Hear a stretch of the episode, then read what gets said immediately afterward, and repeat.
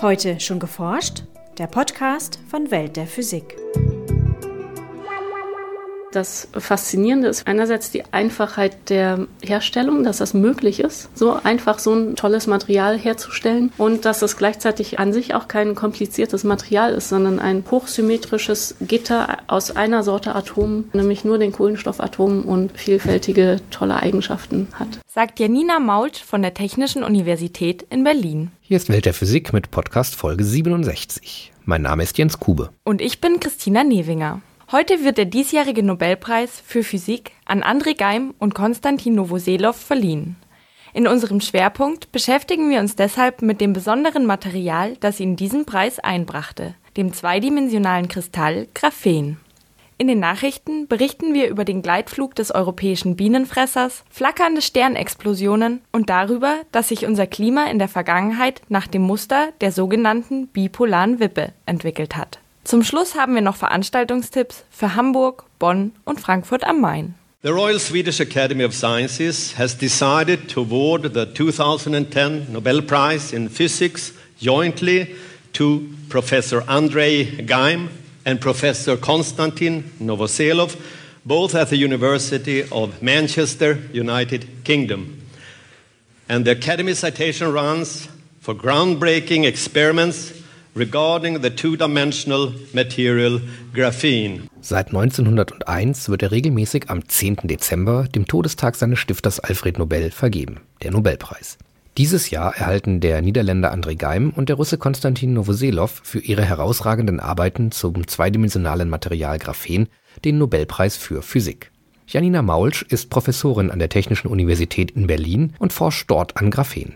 Sie verrät uns, was das Besondere an diesem oftmals als Wundermaterial betitelten Kristall ist. Graphen ist eine Schicht aus Kohlenstoffatomen. Die sind angeordnet in einem Sechseckmuster, so ähnlich wie Bienenwaben. Und das ist praktisch eine einzelne Schicht von Graphit. Es ist ein perfekter zweidimensionaler Kristall. Also es hat tatsächlich wenige kristallographische Defekte. Und die Tatsache, dass es freistehend existieren kann, ohne eine Wechselwirkung mit der Umgebung zu haben, es braucht keine Bindungen an ein anderes Material, die ist schon einzigartig. Über Jahrzehnte haben Wissenschaftler versucht, Graphen aus Graphit herzustellen. In der Theorie wendeten sie Graphen längst als ideales Modellsystem an. Doch viele Forscher hatten die Hoffnung schon aufgegeben, es je wirklich in den Händen zu halten, bis es Geim und Novoselov 2004 gelang, einzelne Graphenschichten von einem Graphit zu lösen. Die Methode ist so einfach, wir könnten die jetzt hier auch am Tisch einfach machen. Dann nimmt man einen kleinen Graphitkristall, bringt ihn auf so ein Klebeband auf, klebt das zusammen, zieht das wieder auseinander und wiederholt diesen Vorgang mehrmals und zieht damit immer wieder diesen Graphitkristall auseinander, produziert schon auf dem Klebeband immer dünnere Schichten und dann wird das Ganze auf irgendein Substrat, zum Beispiel Silizium, geklebt und man zieht es ganz langsam ab und dabei geht viel von dem Graphit, was an dem Klebeband klebt, auch wieder mit ab, aber ein Teil davon bleibt an dem Substrat haften, weil es dann etwas besser an dem Substrat gerade haftet als an der nächst darüber liegenden Graphenschicht, sodass man dann eine Probe hat, die natürlich viel Kleber enthält, aber auch dickere und dünnere Graphitschichten und auch einzelne Graphenschichten. Das Verfahren machte sich also zunutze, dass im Graphitkristall die einzelnen Graphenschichten nur durch die lockeren Van der Waals-Kräfte aneinander haften. Eine Tatsache, die auch dafür sorgt, dass Bleistifte, die nicht aus Blei, sondern aus Graphit bestehen, schreiben. Einzelne Graphitschichten lösen sich leicht ab und können auf einem anderen Untergrund haften bleiben. Der Nobelpreis wurde den beiden Physikern aber nicht nur für die einmalige Herstellung von Graphen verliehen, sondern auch dafür, dass sie erkannten, welch besondere Eigenschaften dieses Material hat. Es hat ganz besondere elektronische Eigenschaften, hat auch mit die höchste thermische Leitfähigkeit und ist deshalb für die Forschung sehr interessant, ist gleichzeitig ein extrem stabiles Material, eines der stabilsten Materialien, die man kennt. Wenn man aus Graphen eine Hängematte bauen könnte, könnte da drin eine Katze liegen. Die Struktur von Graphen erlaubt den Leitungselektronen, sich mit hoher Geschwindigkeit durch den Kristall zu bewegen und erklärt so die gute Leitfähigkeit. Das Prinzip ist, dass es wenig Möglichkeiten gibt, durch die Einschränkung der Dimension, dass die Elektronen streuen an irgendwelchen Störungen oder an Gitterschwingungen, sodass sich die Elektronen sehr gut ungehindert durch das Material bewegen können. Die hohe Beweglichkeit der Elektronen macht Graphen zu einem besseren Leiter als Silizium und weckt damit Hoffnung auf einige Anwendungsmöglichkeiten. Die eine große Richtung, die die Fantasie beflügelt, immer die Frage, können wir die Siliziumtechnologie ablösen, wenn die an ihre Grenzen kommt, wie klein man die Strukturen machen kann. Das trifft das Graphen natürlich erstmal ähnlich und ja, da gibt es dann immer verschiedene Argumente, ob das Graphen oder die Kohlenstoff-Nanoröhrchen vielleicht sich als besser herausstellen. Das kann man aber jetzt überhaupt nicht sagen. Neben den elektronischen Eigenschaften möchten Forscher aber auch die mechanischen und thermischen Eigenschaften von Graphen für Anwendungen nutzen. Es gibt Anwendungen in der Materialwissenschaft. Man kann sich vorstellen, das Graphen einzusetzen in Kompositmaterialien zur mechanischen Verstärkung, weil es auch ein sehr stabiles Material ist und gleichzeitig extrem leicht dann als transparente leitende Filme, zum Beispiel für Solarzellen. Eine Graphenschicht ist transparent, die absorbiert ein Prozent oder zwei Prozent und hat eine extrem hohe Leitfähigkeit. Dann Sensoren geistern immer durch die Gegend. Das ist ja auch eine riesen Oberfläche, die sehr sensitiv darauf reagieren kann, was da in der Umgebung passiert, ob da ein Molekül kommt und sich dran setzt. Und ja, dann blüht die Fantasie natürlich. Bisher sind die meisten Anwendungen von Graphen noch Gegenstand der Forschung. Es wurde aber zum Beispiel schon gezeigt, dass sich Transistoren aus Graphen bauen lassen. Da es sich einfach herstellen lässt, benötigt man für die Forschung an Graphen keine speziellen Labore und Ausrüstungen. Wissenschaftlern auf der ganzen Welt ist es deshalb relativ leicht möglich, sich noch offenen Forschungsfragen zu widmen. Es war eben lange Zeit eine ganz aktuelle Frage, genau die großflächige Herstellung von Graphen. Scheint ein guter Weg gefunden worden zu sein, schon das zu tun. Dann wird an Nanostrukturierung gedacht. Also man möchte ja, aus, wenn man das Graphen auf einem großen Wafer hat, da möglichst wieder nanoskalige Bauelemente zum Beispiel draus bauen. Erstens, wie man das macht, was das für Auswirkungen hat auf die Eigenschaften von dem Graphen. Eine Idee im Moment, die aktuell ist, ist Strain, also Verspannung von Graphen, dass man das versucht, die atomare Struktur etwas zu verziehen und damit die elektronischen Eigenschaften zu kontrollieren. Okay, und dann das ganze Feld der Anwendung. Da gibt es sehr viele Ideen und Vorschläge und einige Sachen, die auch auf Labormaßstab funktionieren. Die Forschung an Graphen schreitet in einem ungewöhnlichen Tempo voran, sodass man bald mit praktischen Anwendungen rechnen kann. Auch wir möchten deshalb André Geim und Konstantin Novoselov zu ihrer Entdeckung und dem Nobelpreis gratulieren. Der offizielle Vortrag von André Geim zum Nobelpreis ist auf der Homepage des Nobelpreiskomitees www.nobelpreis.org abrufbar. Das Gespräch mit Janina Maulsch führte Christina Newinger. Und nun zu unseren Nachrichten. Große Vögel schonen auf dem Zug in die Sommer- und Winterquartiere ihre Kräfte, indem sie während des Fluges auf thermischen Strömungen dahinsegeln. Bisher nahmen Forscher an, dass kleine Vögel wegen ihrer geringen Muskelkraft und Spannweite nicht im selben Maße gleiten und Kraftreserven sparen können wie große. Außerdem vermutete man, dass sie im Gleitflug an Geschwindigkeit verlieren würden. Mit Hilfe von Radiotransmittern untersuchten Wissenschaftler jetzt die Flugroute einer kleinen Vogelart, des europäischen Bienenfressers.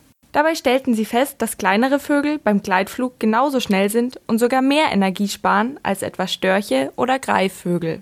Das deutsch-israelische Forscherteam verfolgte den Flugkorridor des europäischen Bienenfressers zwischen Afrika und Eurasien. Der Vogel misst nur knapp 30 Zentimeter. Es war der erste Freilandversuch mit einem Tier solch geringer Größe. Die Forscher fingen einige Exemplare in Israel ein und befestigten Sender auf ihrem Rücken.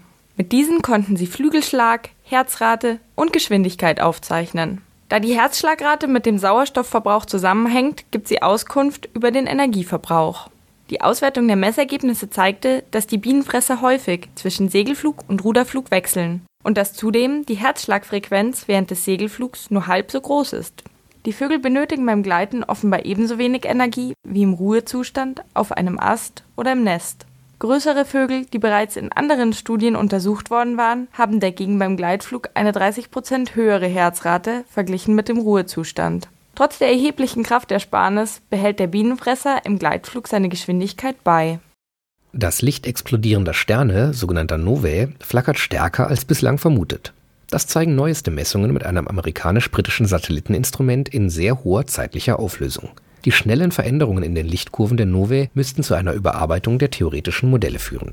Novae sind weiße Zwergsterne, die mit einem roten Riesenstern ein Doppelsystem bilden. Sie saugen Wasserstoff von dem Riesenstern ab, der sich auf ihrer Oberfläche ansammelt. Erreichen sie eine kritische Masse, so kommt es zu einer thermonuklearen Explosion auf der Oberfläche des weißen Zwerges, der Nova. Bei dieser Explosion stoßen die Sterne einen Teil ihrer Materie ins Weltall ab und erreichen dabei ein Maximum in ihrer Helligkeit. Für gewöhnlich werden sie erst zu diesem Zeitpunkt entdeckt. Die Beobachtungen zeigen bei drei der vier aufgefundenen Novae, dass es vor dem Maximum zu einem zeitweisen Stillstand der Helligkeitsentwicklung kommt. Über einen solchen Prä-Maximum-Stillstand haben Astronomen auch schon früher sporadisch berichtet, bislang galt er jedoch als Ausnahmeerscheinung.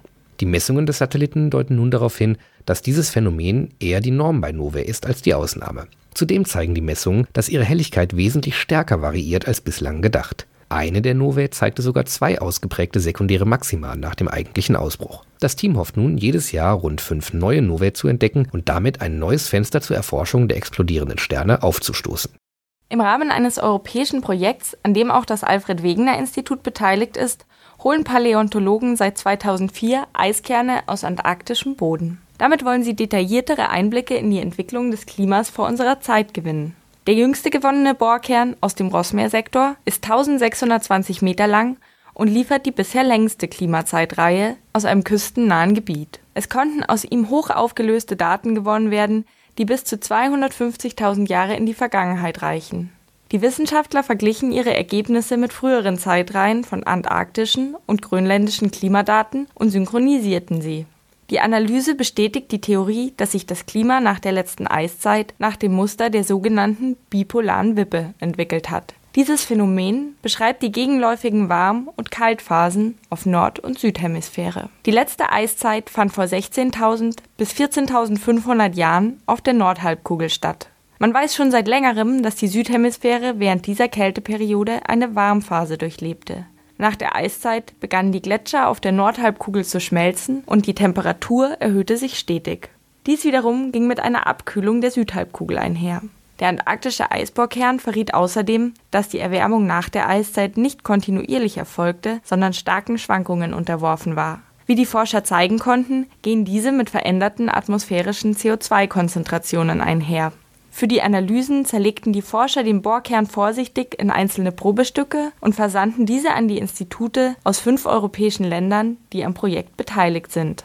Der Sauerstoffgehalt sowie die Konzentrationen von Methan und Kohlenstoffdioxid, die in den Luftblasen des Eises archiviert sind, liefern Informationen über das damalige Klima. Das Verständnis und die Simulation der bipolaren Wippe sowie des klimatischen Verlaufs in der Antarktis ist besonders für die Modellierung des Klimas wichtig. Weitere Nachrichten finden Sie auch unter www.weltderphysik.de-nachrichten in unserem Twitter-Feed oder auf unserer Facebook-Seite facebook.com-welt der Physik.